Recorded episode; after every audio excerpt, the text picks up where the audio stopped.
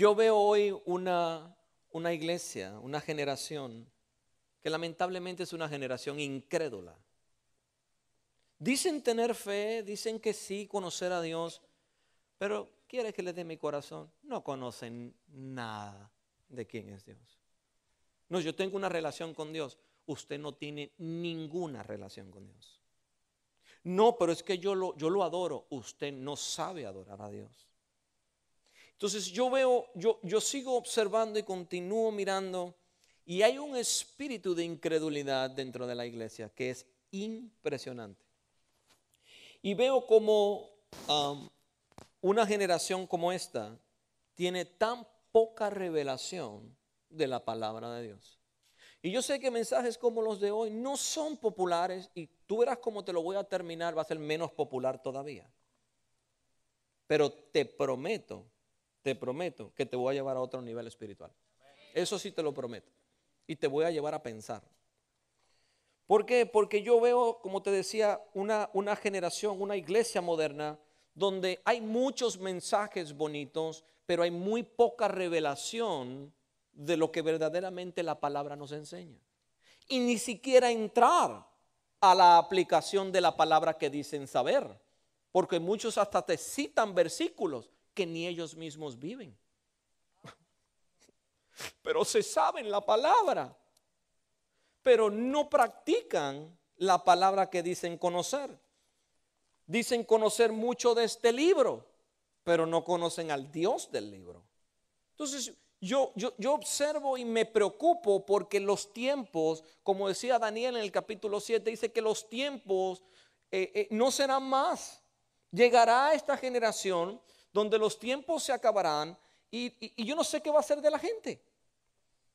Entonces yo prefiero ponerte a pensar hoy a que termines en un lugar que no debes terminar. Eso es todo lo, todo eso es mi preocupación como pastor en, este, en esta congregación. Entonces, yo les he enseñado a ustedes que donde no hay revelación, no habrá manifestación. A ver si, a ver si este grupo me entiende un poquito más. Si, no hay revelación de la palabra en tu vida, en tu espíritu, no va a poder manifestarse nada, porque lo único que se va a manifestar es el Espíritu Santo a través de la palabra revelada a tu espíritu. Entonces, donde no hay revelación, no hay manifestación, por lo cual nada ocurre. No puede ocurrir. No es que no quiera ocurrir, es que no puede ocurrir porque no hay nada de donde agarrarse, no hay fundamentos de donde sacar para que el Espíritu se manifieste. Ah, no me están entendiendo. Yo no sé si yo estoy bajando unos mensajes demasiado pesados a, a gente nueva en el Evangelio, pero es tiempo de crecer ya es tiempo de crecer, yo no te puedo dejar igual. No, no te puedo dejar igual porque entonces yo tengo, yo tengo que dar cuentas allá arriba de lo que hice cuando te pusieron en mis manos. Entonces yo sí me tomo mi trabajo en serio. Entonces ah, yo, yo miraba y, y, veo como quizás muchos piensan, aún estando dentro de la iglesia, óyeme bien, aún estando dentro de la iglesia, muchos piensan quizás que las promesas de Dios son para otros, no para ellos. Es como que, sí, sí, sí, sí, Dios sana, pero Dios sana a otro, no me sana a mí. Sí, sí, sí, Dios prospera, pero Dios prosperará a otro, menos a mí. Y es como que están ahí, pero están encerrados en, una letanía espiritual, como yo le llamo, que el mismo diablo lo tiene agarrado aún dentro del templo. Ah, no, no, no sé si sabían, los diablos también están aquí adentro. Y escuchan la palabra que yo predico. Pero cuando hay palabra revelada, hay manifestación observada. ¿Ya verás? Veo otros, eso es muy típico en la iglesia moderna, y es que ah, muchos ni siquiera ya observan el mover profético que todavía hay dentro de la iglesia. Y piensan que las profecías ya pasaron. Inclusive algunos piensan que ya no hay profecías. ¿Y sabes por qué? yo llegué a una conclusión mientras preparaba este mensaje y aprendí algo. Y es que se hace muy difícil para el cristiano, aún para los hijos de Dios, entender lo profético, porque tú no puedes entender a veces lo profético cuando estás metido dentro de ella. no te preocupes, que yo te, voy, yo te voy a hacer libre hoy, yo te voy a llevar ahí. Si te das cuenta, todo empieza con una profecía. La profecía de que vendría un Mesías aunque habían compañías de profetas, habían profetas que hablaban, profetizaban. Y sí, claro, pero todo apuntaba hacia el Nuevo Testamento, aún desde el Antiguo, porque lo que ¿qué era lo que profetizaban, que había un Mesías que habría de nacer, que habría de morir, que había de resucitar y llevaría a su pueblo al cielo en su segunda venida. Ese era, el centro, el fundamento profético era ese. Entonces, muchos piensan que ya no hay profecía. Eh, yo te hago una pregunta, ¿tú crees en Jesús? Bueno, si tú crees en Jesús, dice la palabra que el testimonio del Hijo de Dios es el espíritu de la profecía. Entonces, si tú no crees que hay profecía, entonces tú no crees en Jesús. Ay, ya, ya. Esa te la voy a expandir en el discipulado.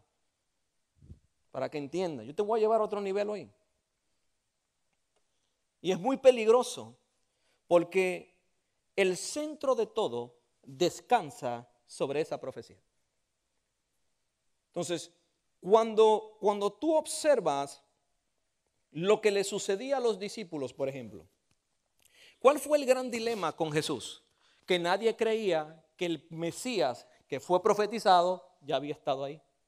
¿Por qué? Por lo que le dije anteriormente, porque tú no puedes eh, em, a veces se hace muy difícil, a menos que sea revelado, se hace muy difícil creer en lo profético cuando tú estás envuelto en la profecía. Yo no sé si tú, si tú te estás dando cuenta, alguien cogió aquí álgebra básica en la escuela. Ustedes se acuerdan que le hacían un circulito de lógica y habían unos elementos adentro y fuera del círculo. ¿Recuerdan de eso? Los que fueron a esa clase. Yo no me acuerdo, yo nunca iba, pero yo creo que me acordé de esa. Eh, la maestra venía y hacía un círculo y ponía unos puntitos adentro y unos puntitos afuera. Y decía, los, elementos fuera del círculo y los elementos dentro del círculo. ¿Sí? ¿Se acuerdan? Ustedes hoy son elementos dentro de un círculo. No, no digas amén.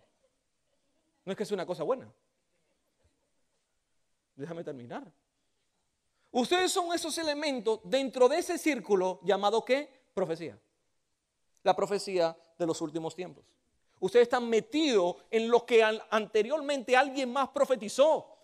si alguien lo mirara de fuera, los profetas que lo dijeron, miraran ese circo, dijeran, wow, lo que yo profeticé. Lo ven, lo creen, no tienen problema. Pero usted no estuvo acá, usted está dentro de lo que se profetizó. Mm. Entonces, usted como está dentro del círculo, no puede salirse del círculo y mirar lo que está pasando en el círculo porque usted es parte de ese círculo. This is deep.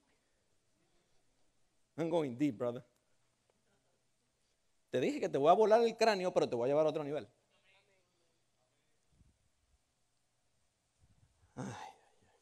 La Biblia dice que el pueblo de Dios perece, muere, no avanza, se destruye, fracasa, es derribado, es derrotado, porque le faltó revelación, que es equivalente al conocimiento.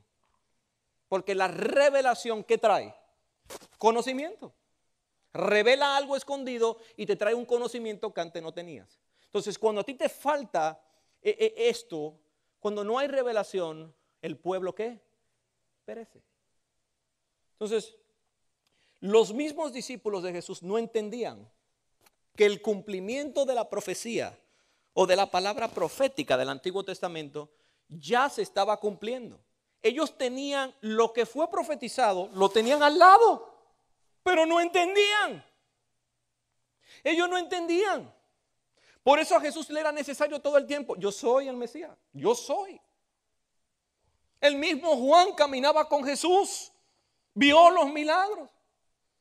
Vio a Jesús caminando la tierra, sanando enfermos, libertando a cautivos. A Juan lo meten en la cárcel y le dicen, ese es el Mesías. Y Jesús mismo tiene que decirle, ve y dile a Juan que lo que él profetizó, lo que él dijo que iba a pasar, está pasando. Los ciegos ven, los mudos hablan, los leprosos son sanos, los muertos son resucitados. Lo que él dijo que iba a pasar, ya está pasando. Porque Juan estaba dentro de la profecía, por lo cual no podía entender lo que él mismo profetizó. Ay, ay, ay. This is complicated. Yo sé que alguien me lo está entendiendo.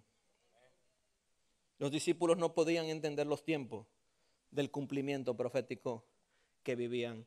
Así tampoco hoy la iglesia no entiende los tiempos en los que están viviendo. Porque ellos están viviendo un tiempo en la profecía. Nosotros estamos dentro de esa palabra profética. Por lo cual yo terminé, cuando escribí este mensaje, yo llevé mi espíritu a dividir a la iglesia en dos partes, en dos grupos, si quieres llamarlo. ¿Cuáles son esos dos grupos? Uno, está el grupo dentro de la iglesia, y esto le estoy hablando a la iglesia. Yo no le estoy hablando a los que están fuera de la iglesia. Estoy hablando de los que están acá. Están los que se preparan para el cumplimiento de la profecía, que es que la segunda venida de Cristo porque ahí termina el último mover profético con su venida, con el rapto, y luego vamos al cielo, y luego ¿qué pasa? Dice que vamos a descender al reino del milenio, donde vamos a reinar por mil años. Ajá. Ajá.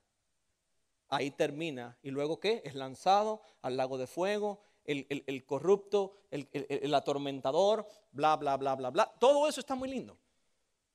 Ahí termina la profecía. Todavía la profecía no termina. ¿Por qué no termina? Porque todavía tú estás aquí.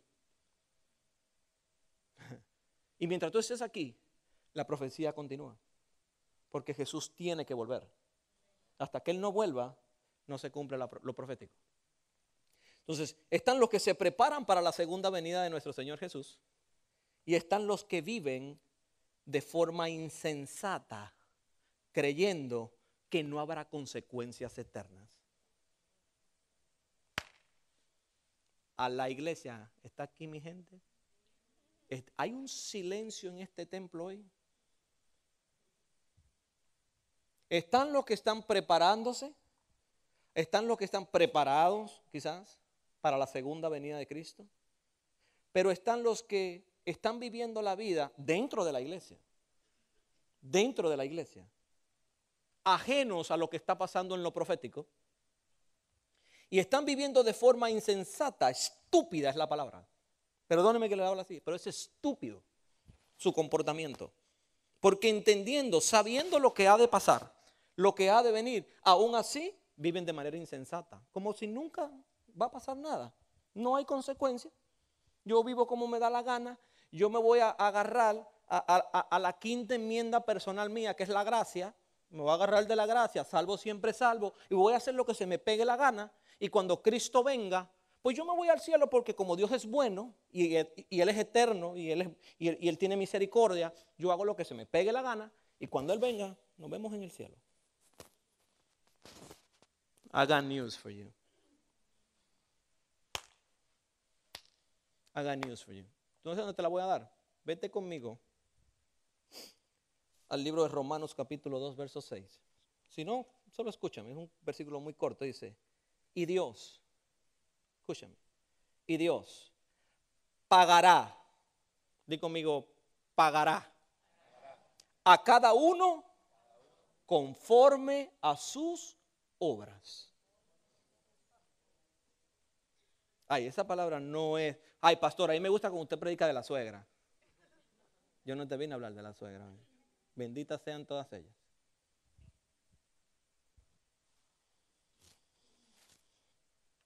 pero tus obras tendrán un pago. Mira cómo andéis, dice la Biblia. Mira cómo andéis. No sea que estés tú negando la fe que un día confesaste tener. Mm. ¿Sabes qué? Yo creo que hay muchos hoy en la iglesia que no están preparados para la venida de nuestro Señor Jesús. Porque si Él viniera hoy, tus obras no fuesen aprobadas. Piensa. Es más, te lo voy a poner bien fácil. Piensa donde estuviste ayer. Piensa lo que hiciste ayer. Piensa lo que hablaste ayer. Piensa con quién peleaste ayer. Uh, esa se me zafó. Las malas palabras que le dijiste al otro ayer. Porque ya te tenía harto. Esa se me zafó. Y me dice que estás preparado para irte al cielo. Mm. Algunos tienen que orar al revés. Cristo, no vengas todavía.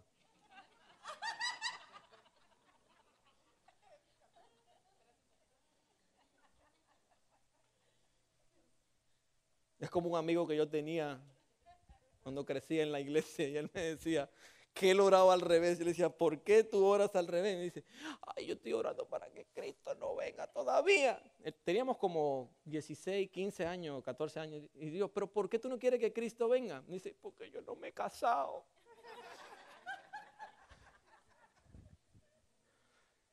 Así deben estar orando algunos. Señor, todavía no déjame casarme. De lucha. Sin embargo, veo algo más.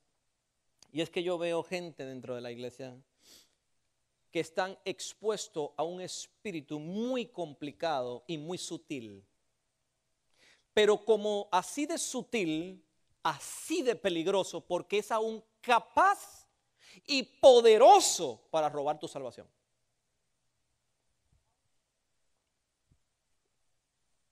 Sutil, pero igualmente poderoso y capaz de aún tu salvación robarla. Y yo le estoy hablando es al pueblo de Dios. Yo no le estoy hablando a los impíos ni a los que no son escogidos. Yo no estoy hablando nada de eso. Yo le estoy hablando a este, a este grupo que se dicen llamar hijos de Dios. En el libro de Segunda de Tesalónica dice capítulo 2, verso 3, no os engañe nadie, en ninguna manera, en ninguna manera, porque no vendrán sin que venga ante la apostasía y se manifieste el hombre de pecado, el hijo de perdición. El hijo de perdición. Es el último hijo que declara la, la Biblia. No es Adán, que fue el primero. ¿No es Jesús el Hijo de Dios? Es el Hijo de Per.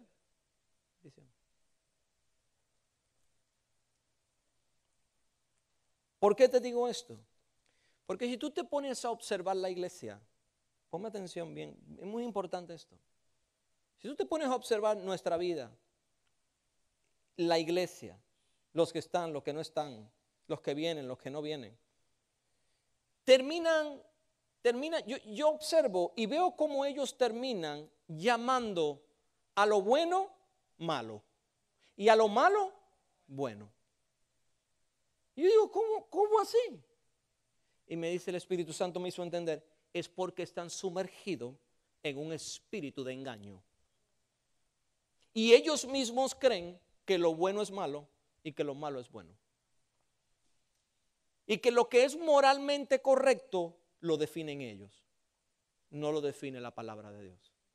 Entonces, cuando tú caes en ese error, estás en un espíritu de error, como llama la Biblia, estás en un espíritu de error donde tú estás caminando en un, camino demasiado peligroso, demasiado fino. En cualquier momento te vas a estrellar, aún siendo un hijo de Dios. Y no me vengan con el cuento de salvo siempre salvo. Es que ya yo fui salvo y ya nadie me puede quitar mi salvación. Mentira, lea su Biblia y lea su doctrina, su hermenéutica y su flauta y todo lo que usted quiera leer. Eso se me zafó. Porque la Biblia dice que aún aquellos que un día conocieron la verdad y se apartaron de ella, le espera, espera. El castigo eterno, el lago de fuego. No, no, no, no, arregla bien tu doctrina. Arréglala bien. Si no, Pablo nunca hubiese dicho, pelea y protege tu salvación con temor y temblor. Porque yo tengo que proteger algo que nunca puedo perder. Ajá. ¿Y entonces? Ay, ay. Déjenme volver aquí para que me sigan amando. El Espíritu Santo me hacía entender y por eso salí con quizás con como estaba en mi espíritu en la hora de la adoración. Y es que me decía, mi querido hijo, ten cuidado. Ten cuidado de no caer en el mismo espíritu de engaño en el que la iglesia moderna hoy se mueve. Templos llenos, templos grandes, templos nuevos, mucho equipo, muchas luces. Me dice, están sustituyendo, es un espíritu de sustitución, me dijo, donde están sustituyendo mi presencia por la tecnología. Yo me hago una pregunta. Cuando el pueblo de Dios iba por el desierto, ¿tenían iPhone? Cero wifi. Y hay algunos de ustedes que cuando no hay wifi ni a la iglesia vienen. Dicen, no, en esa iglesia no hay wifi, yo no voy. Ojalá yo pudiera tumbar todo, que no haya ningún wifi aquí. Yo creo que tampoco hay. Ah, qué bueno, gloria a Dios. lucha. La tecnología hoy día lo que está haciendo es un sustituto del poder de Dios. Porque queremos, queremos entretener a la gente entonces, cuando queremos entretener a la gente, estamos sustituyendo la adoración genuina por el entretenimiento.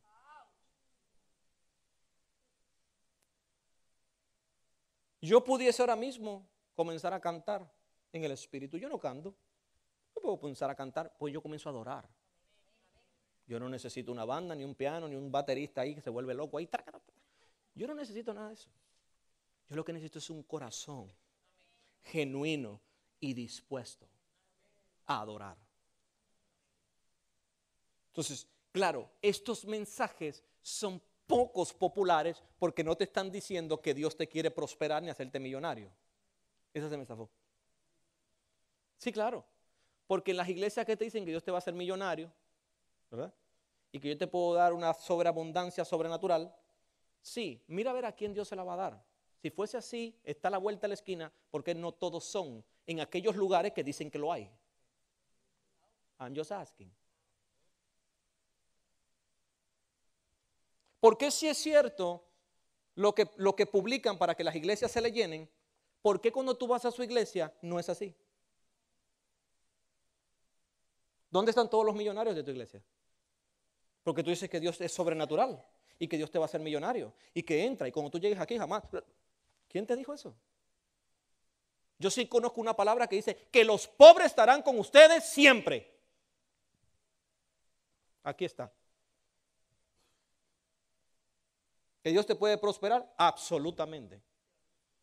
Pero no utilices una parte del Evangelio para hacer una venta falsa.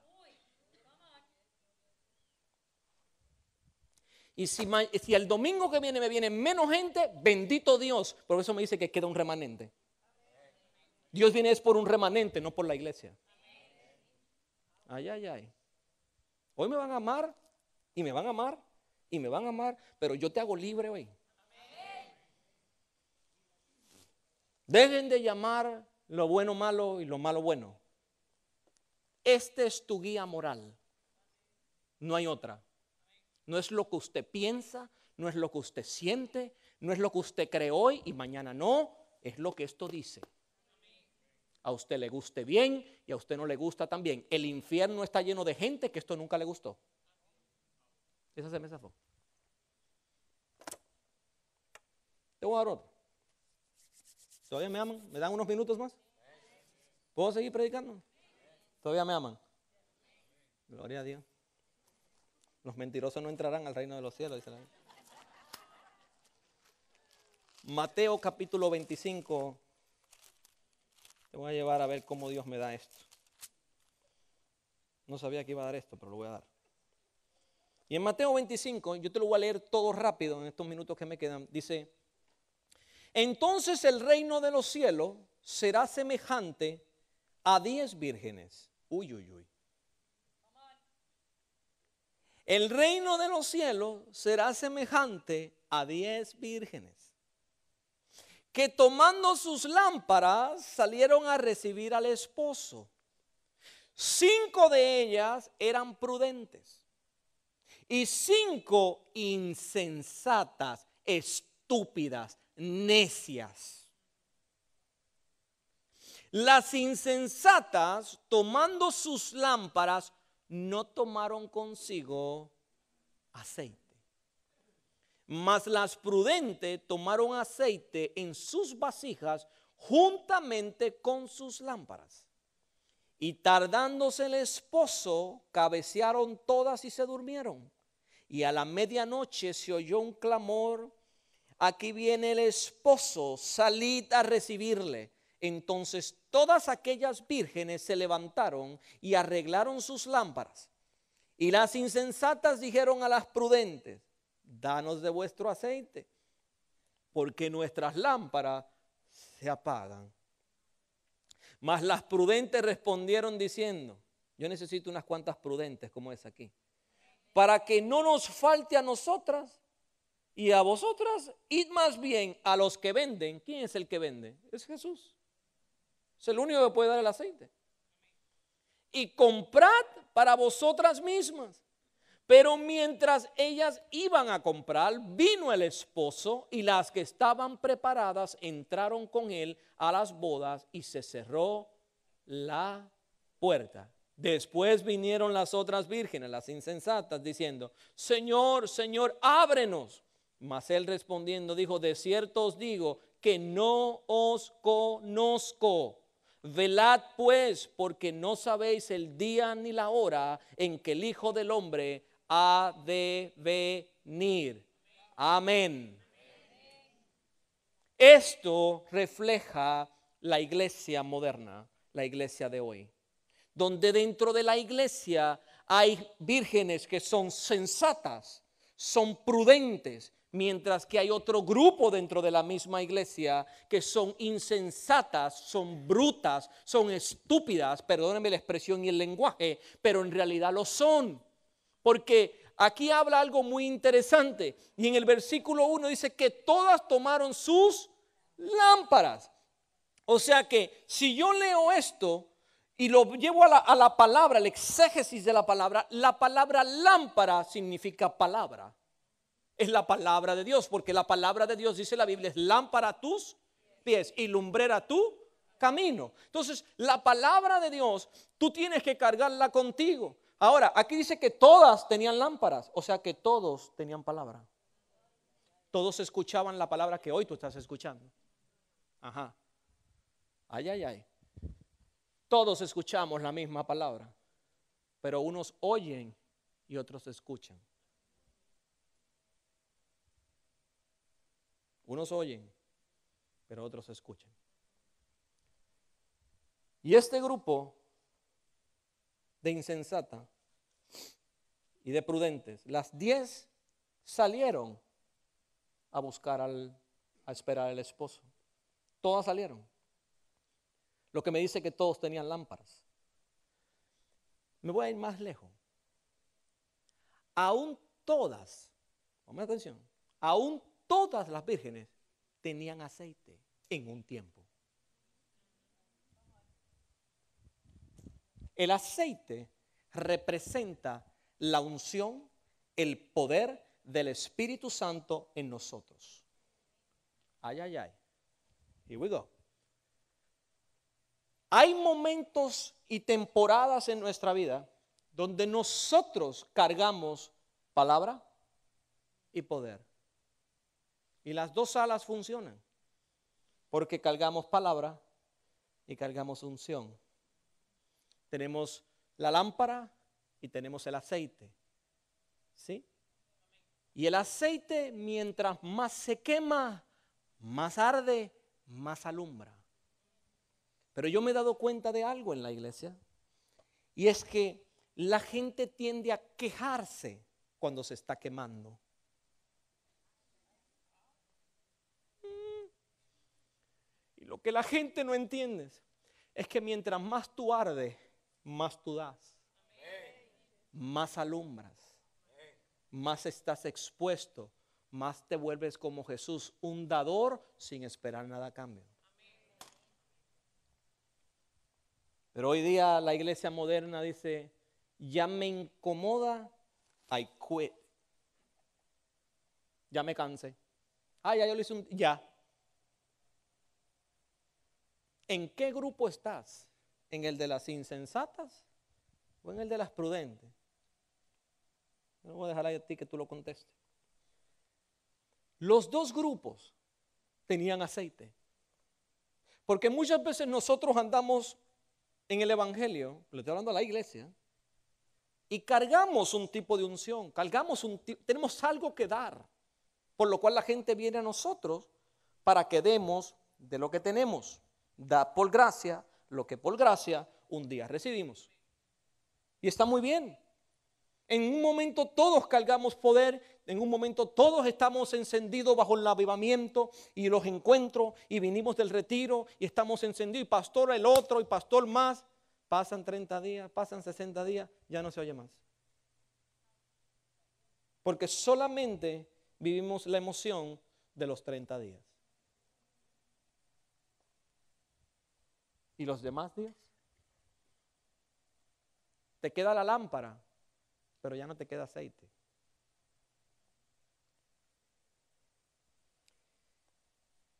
La gente que tiene, ¿dónde está? Ah, ayúdame, papi. ¿Dónde está Nayo? ¿Nayo se fue o está acá? ¿Tuvo que irse? Yo, yo veo algo que, de verdad me preocupa muchísimo. Mucho, mucho, mucho.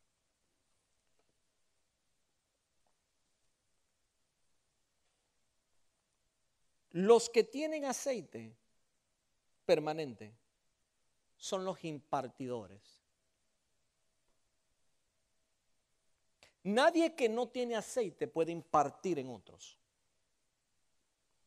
Entonces la iglesia moderna quiere impartir algo que no tiene. No se han dado cuenta que ya no hay aceite. Tienen mucha palabra, pero ya no hay aceite. Y es que, ¿qué es lo que a mí me preocupa? Yo le voy a abrir mi corazón. Tengo muchos años haciendo esto. Pero me preocupan aún más los líderes de esta generación. Cada día que pasa veo menos. Dije líderes, no predicadores. Predicadores hay un montón. Yo sí veo un montón de predicadores y cada día hay más. Porque creen que este evangelio es un negocio. Esta es la cosa más seria que hay. Tú estás tratando con la vida de la gente. Y me preocupa porque donde quiera que yo voy, donde quiera que escucho a un predicador, ¿verdad? Fuera de, este, de esta atmósfera, lo único que escucho son buenos mensajes, motivadores, pero yo no oigo a nadie predicando que Cristo viene. Yo no oigo a nadie predicando de la segunda venida de Cristo.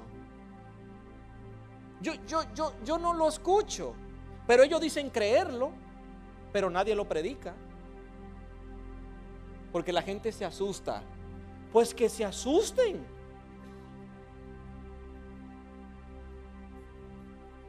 ¿Qué tú quieres? ¿Que te engañe y te diga que si tú eres una insensata, tú también vas al cielo? No, usted se quedó aquí. Yo no sé en otra iglesia, aquí yo no te voy a predicar eso para llenar un templo. Yo le vine a predicar a un remanente, a gente que esté entendiendo la sana doctrina. Esto te va a llevar al cielo, no un buen mensaje de un buen predicador. Yo no necesito un predicador. Yo necesito un hombre de Dios que me hable palabra del cielo, que venga directamente del trono y me hable a mi corazón. Que sí, que si hay veces que me tiene que confrontar, que me confronte. Quizás eso es lo que necesito. Que alguien me confronte. Porque he pasado muchos años viviendo como se me pega la gana, pero nadie me confronta. Ah, yo vine hoy a confrontarte. Y a dejarte saber que si a ti se te acaba el aceite, usted no va al cielo. Por eso usted tiene que comenzar a vivir una vida donde usted da y recibe. Usted da y usted tiene que recibir. A mí no me importa si usted es un músico y está aquí, ah, es que yo estoy adorando y, y dándole mi servicio a Dios. Usted tiene que recibir.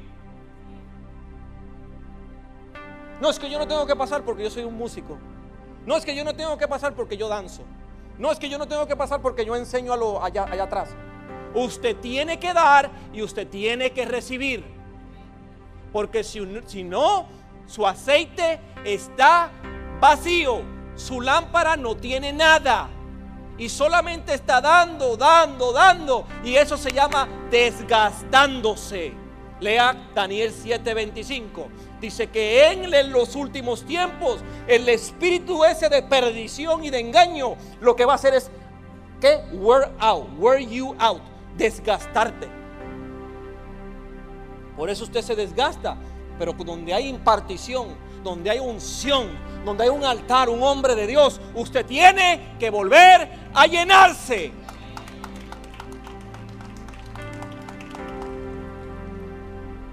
Yo veo muchos superhéroes. Dicen conocer a Dios, pero sus frutos no dicen nada. Dicen conocer la palabra, pero su testimonio es un desastre. Entonces, ¿quién es usted?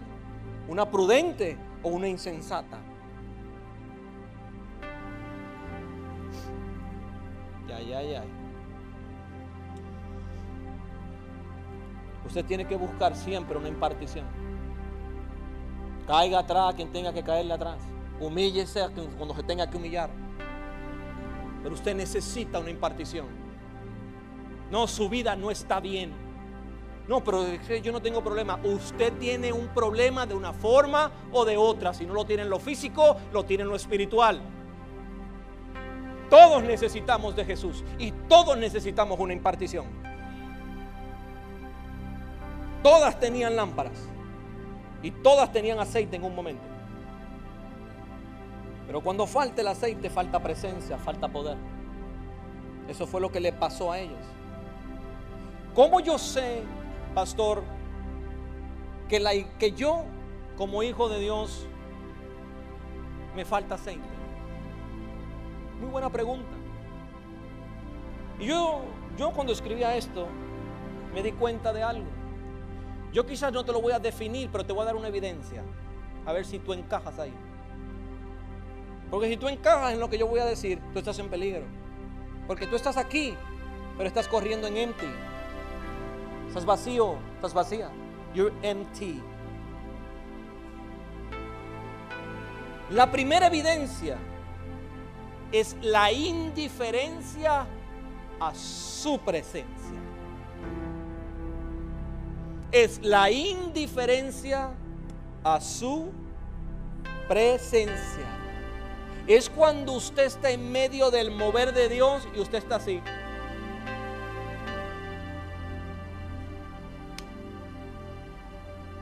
¿Cuándo va el pastor a predicar ya? Que acabe la cosa.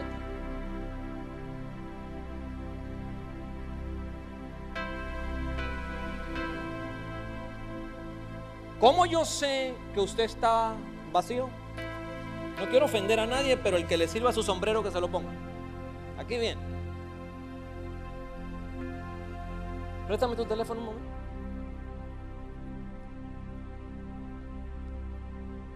Está el mover de Dios. Estamos en medio de la unción. El aceite se está derramando. La presencia está descendiendo. Y algunos están sentados ahí así.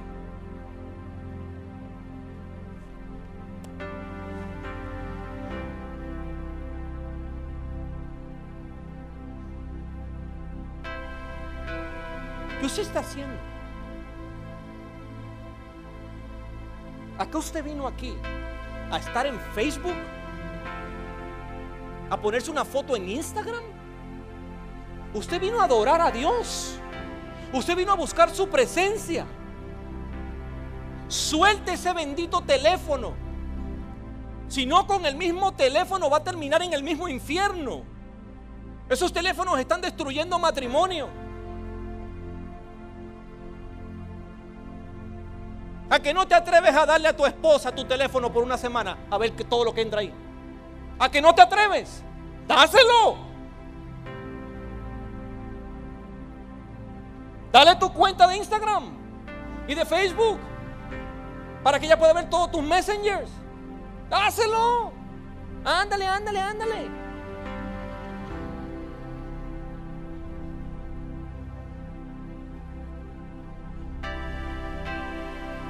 ¿Y sabe lo que te va a pasar? Te va a pasar como le pasó al gran mexicano. De volada te van a votar. Órale. Te va a pasar como a Juanito. Necesito que Dios me unja.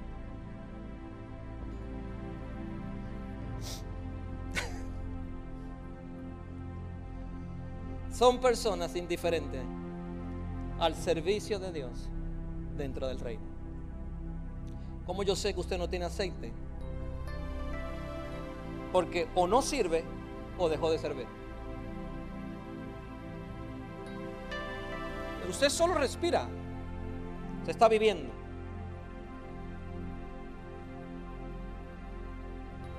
Yo veo muertos en vidas. Son gente indiferente. Es como si estuvieran en un cuerpo, pero su espíritu no está ahí. Yo puedo estar hablando ahora mismo y ni me escuchan. Solo hay un espíritu dentro de tu cuerpo que ni atención pone. Son gente que están muerta espiritualmente porque ya el aceite no fluye.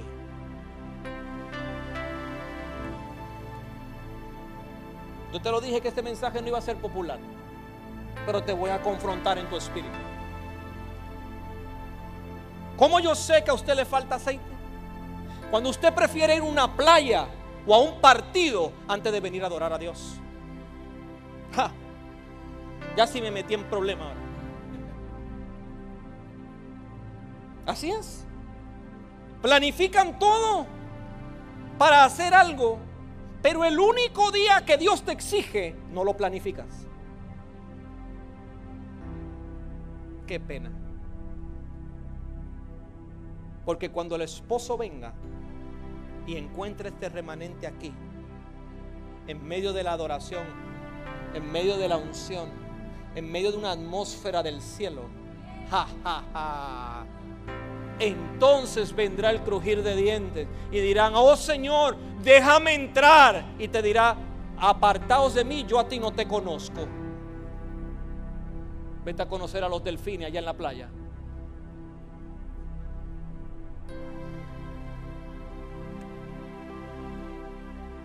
No es muy popular el mensaje de hoy.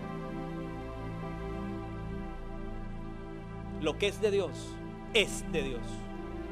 Y lo mejor de lo primero le pertenece a Él. Y el domingo es el primer día de la semana y le pertenece a Dios. Luego preguntan, ¿por qué me va mal? Si yo amo a Dios, usted ama a Dios pero no lo honra. Usted, está, usted ha caído en ese espíritu de engaño, de esta nueva, de este, de este modernismo, de esta tecnología, de este entretenimiento. Usted viene a la iglesia, pero la iglesia no está dentro de usted. Esa te la doy otro día son aquellos que se autojustifican. Es más, se autoaprueban para no servir o para dejar de servir. Y buscan ellos una misma excusa que ellos mismos se creen para autojustificarse por qué no lo hacen o por qué dejaron de hacerlo.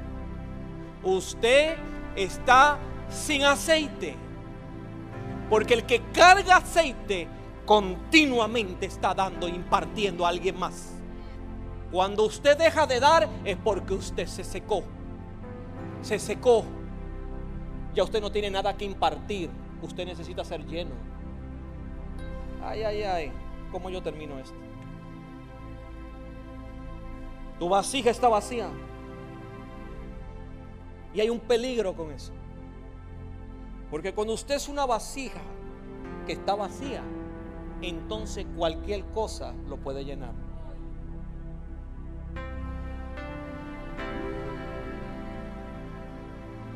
Si no es el aceite del Espíritu Santo quien lo llena, ¿quién te está llenando? ¿O qué te está llenando? Solo para que lo pienses ahí un domingo como hoy. Y por último yo veo que estas personas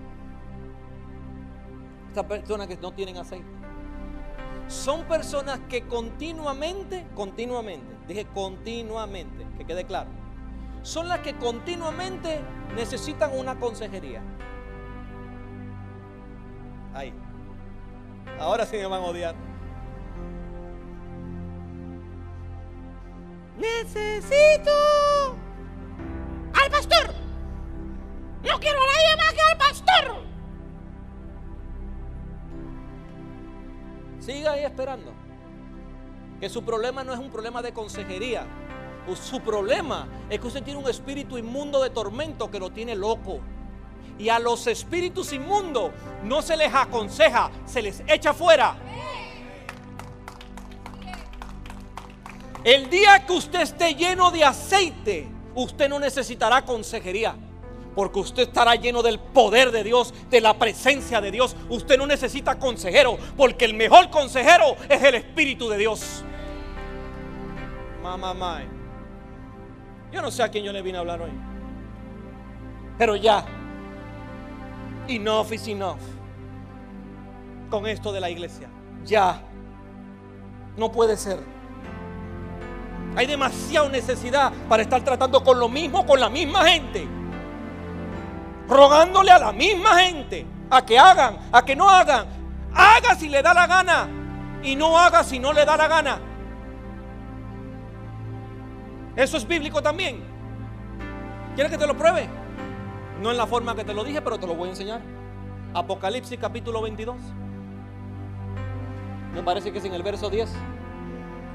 Búscalo donde dice, y al injusto que siga haciendo injusticia, y al justo que siga haciendo lo justo.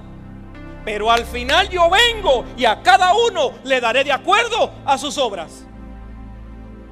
¿Qué te está diciendo Jesús? Haga lo que se le pegue la gana. ¿Qué tanto rogarle? Haga si quiere, haga si no, no haga si no quiere. Pero al final usted tendrá que dar cuenta de lo que hace y de lo que dejó de hacer. Yo los amo también y te deseo 20 veces más lo que tú me deseas a mí. Lo que se tiene que acabar es la opresión. Escúchame bien. Cristo vuelve otra vez. Porque si no fuese así, yo no se os hubiese dicho, para que donde yo esté, vosotros también estéis. Porque el mismo Dios, el mismo Dios con trompeta de Dios, con voz de arcángel, descenderá del cielo. Y los muertos en Cristo resucitarán primero. Y aquellos que quedaran serán recibidos juntamente con Cristo en las nubes para estar con Él para siempre, por la eternidad. Si Jesús vuelve de nuevo y pudiese venir hoy como pudiese venir mañana. Porque yo sí te puedo decir, yo no sé si es mañana o pasado mañana, pero esta es la generación, esta es la temporada, porque ya todo está alineado. ¿Faltan profecías por cumplirse? Sí, pero están a punto de cumplirse. Ojo, ojo.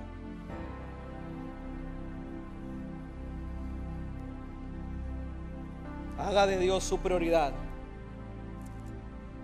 Yo te pregunto, no a todos, pero a esos algunos. ¿Cuándo fue la última vez que usted pasó aquí al frente a recibir una impartición de Dios? ¿Sabe por qué usted no pasa? O porque usted se está desbordando de aceite. Tiene tanto, ¿verdad? Que se está ahogando usted mismo o porque usted está bien seco y se ha vuelto indiferente. Pero Cristo viene por cinco vírgenes que son prudentes, que cargaron lámpara y la tuvieron llena de aceite continuamente. Las otras cinco eran parte del grupo, eran parte de la iglesia, conocían la palabra, pero se le acabó el aceite. No seas como las insensatas, que se te acaba el aceite y no pides más. Prepárate para la venida del esposo, porque dice la palabra en el libro de Corintios que Él viene como un esposo a buscar una esposa ataviada para estar con ella. Eso es una historia de amor. Pero ahí no termina la profecía. Él solo viene en el rapto. Y dice que todos vamos a ser arrebatados juntamente con Cristo en los cielos. Pero volveremos.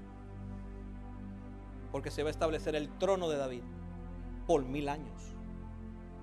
Ahora, cuando usted regrese con Cristo Jesús a reinar mil años a este lugar, ¿cómo usted viene? ¿Qué posición usted tiene?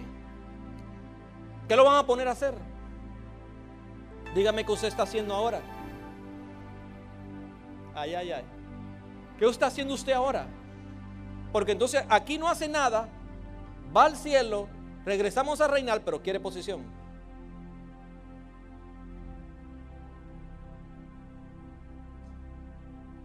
Usted no es por lo que dice, usted es por lo que hace. Yes, sir.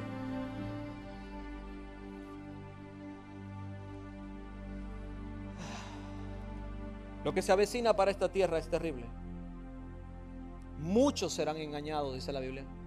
Y aún los elegidos serán engañados por el espíritu de engaño del anticristo. Porque este va a tener una influencia religiosa terrible. Es más, voy más lejos, para aquellos que son fanáticos de los milagros. Él va a hacer milagros y todos lo van a ver. Todos lo van a ver. Milagros y prodigios, porque va a estar influenciado por Satanás. El espíritu de Satanás va a estar dentro del anticristo y él tiene el poder, porque va a ser desatado para hacer y deshacer. Él va a poder hacer milagros. Y dice que aún los elegidos serán engañados. Aún tú que estás sentado en tu, en tu linda silla, que dices amar a Dios, que dices servir a Dios. Si usted no tiene discernimiento, usted también será burlado. ¿Quiénes van a ser burlados? Los que no tienen aceite. A usted le falta aceite. Porque el que tiene el aceite tiene presencia. Y donde está la presencia de Dios, nadie puede ser engañado.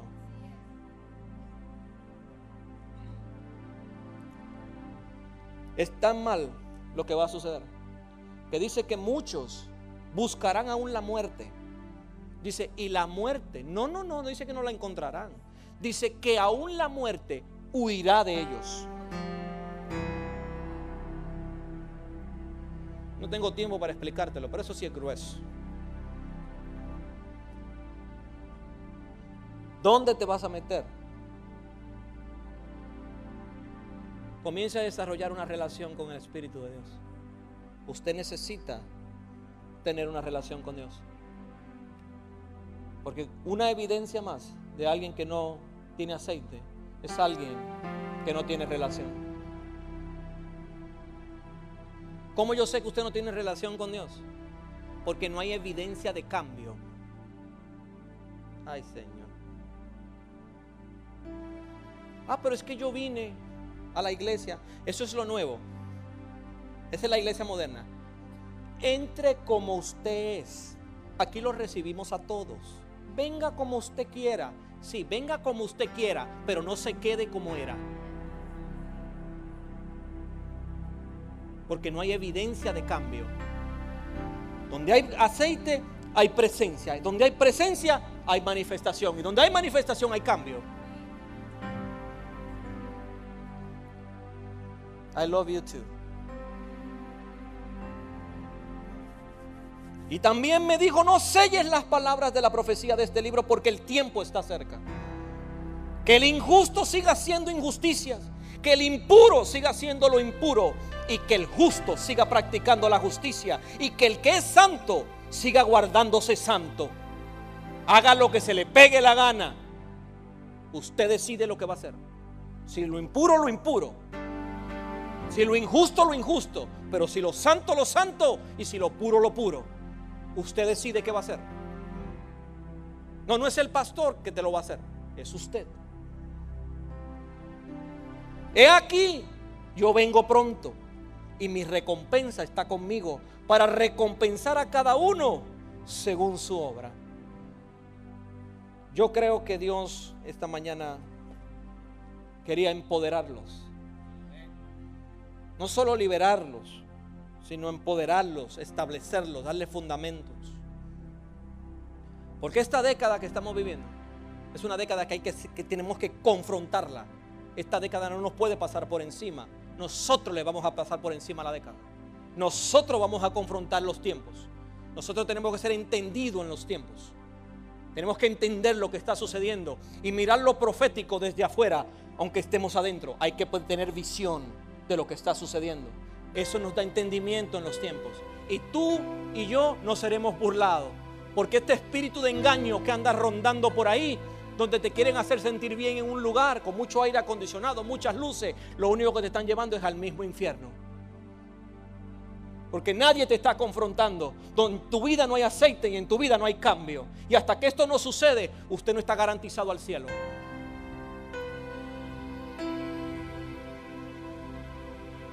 Mm. Pero hay algo que yo he aprendido. Y es que hay una, hay una fuente de poder. Hay una fuente de poder que si usted se entra ahí, usted siempre estará lleno. Siempre estará lleno. Porque Dios va a hacer que usted se fortalezca en el Señor y en el poder de su fuerza. Él es el poderoso, no el débil. En esta iglesia hay aceite. En esta iglesia hay quien la imparta. Lo que muchas veces no hay es quien la quiera. Usted decide lo que quiera. Le toca a usted. Yo por asunto de tiempo no voy a administrar hoy. Yo voy a, voy a hacer una impartición hoy. Pero el Espíritu Santo me está haciendo entender que la impartición mejor ha sido la impartición de esta palabra que yo dejé en tu corazón.